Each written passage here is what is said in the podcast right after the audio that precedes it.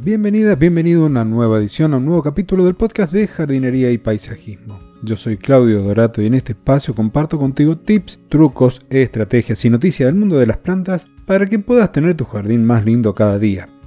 En el día de hoy, este episodio va a estar dedicado a las macetas, materas o contenedores de nuestras plantas. Inicialmente tenía pensado hablar cómo combinarlas, cómo combinar colores con plantas y con la decoración o con la estructura de la casa, pero me di cuenta que no había hecho ninguno para comentarte los distintos tipos de macetas, sus ventajas y sus desventajas. Así que hoy me voy a dedicar a ello.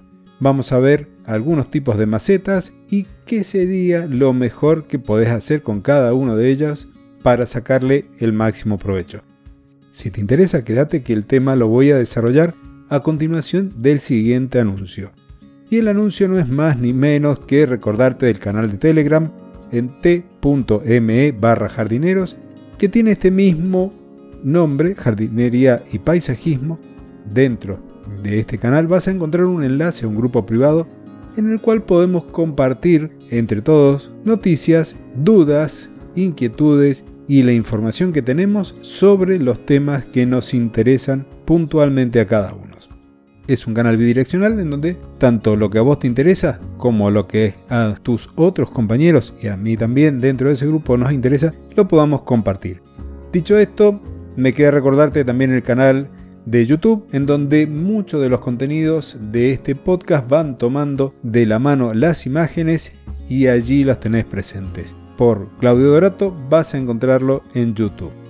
Y ahora sí, pasamos al tema del día de hoy. Cuando hablamos de contenedores, hablamos de macetas o hablamos de jardineras, materas o como lo llamen en el lugar donde vos vivís, podés encontrar distintos tipos de materiales, algunos rústicos como podría ser la madera o el barro, y de allí pasar por otros como plásticos, metales, piedra, cemento, etc. Si querés un toque de originalidad, podés reciclar cajones de verduras, frutas, calzado viejo como podría ser un botín de trabajo o una bota de goma, incluso hasta pantalones, podés utilizarlos como contenedores para las plantas. Pero hoy vamos a ver aquellos que podés comprar en un centro de jardinería o en un vivero. Uno de los materiales más frecuentes o el más común quizás es el barro o terracota.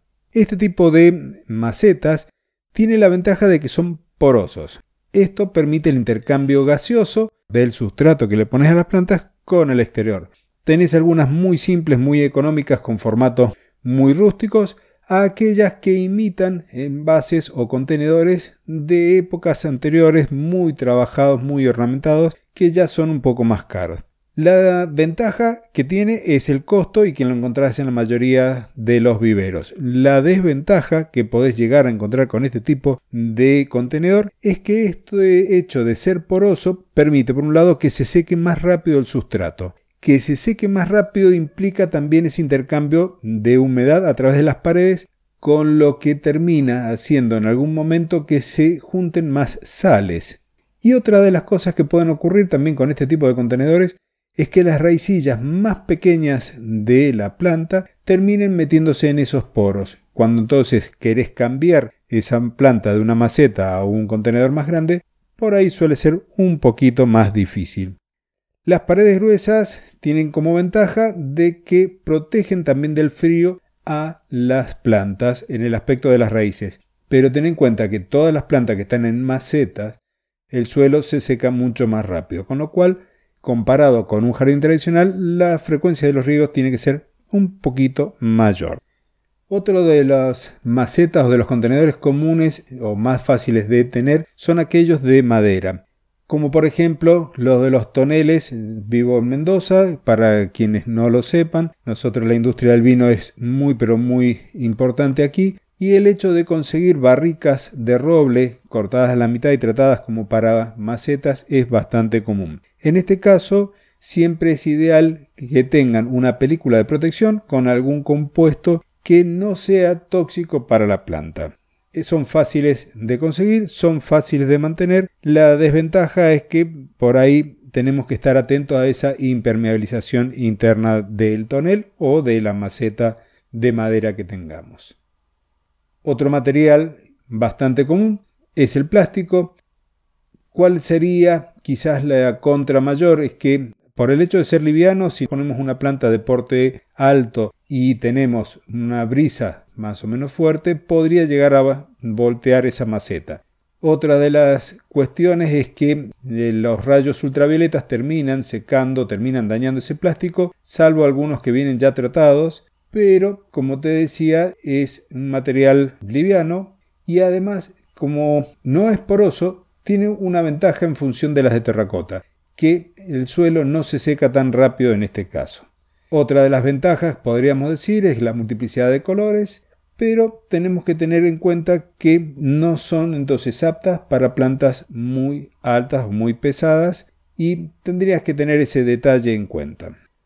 La siguiente, no tan común quizás en los jardines tradicionales, en la mayoría de las casas, son aquellas macetas o contenedores metálicos.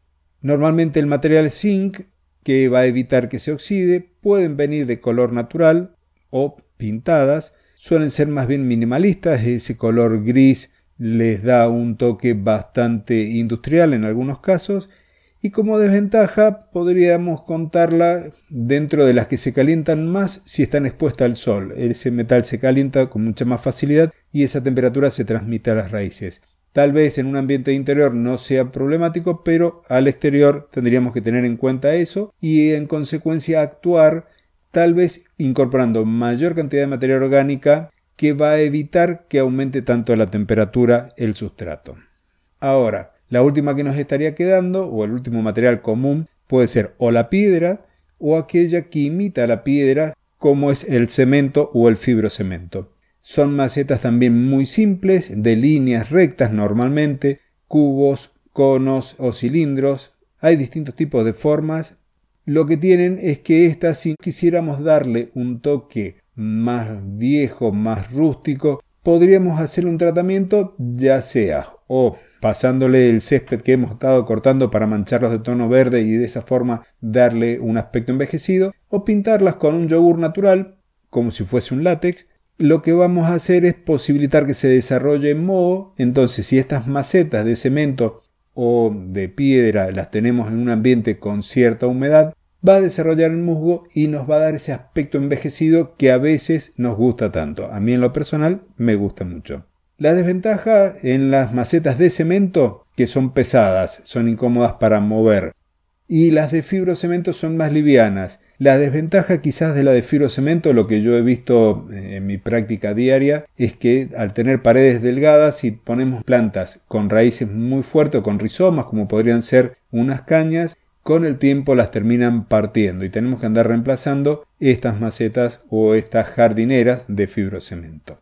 Ahora sí, estas son las más comunes. Te recuerdo, entonces vimos las de terracota o barro, las de madera, las de piedra, las metálicas y las plásticas. En algún momento veremos cómo combinarlas, cómo combinar colores de plantas con colores de macetas, pero eso quedará para otro episodio. Dicho esto, me estoy despidiendo. Te recuerdo que la próxima semana, el próximo episodio es el episodio que hacemos con Fernando en donde responderemos tus consultas sobre los pulgones, cómo reconocerlos, cómo tratarlos y mucho, pero mucho más. Hasta aquí he llegado hoy, me despido, te agradezco esa valoración positiva, ese comentario amable y nos estamos encontrando el próximo jueves en una nueva edición del podcast de jardinería y paisajismo. Hasta entonces y muchísimas gracias.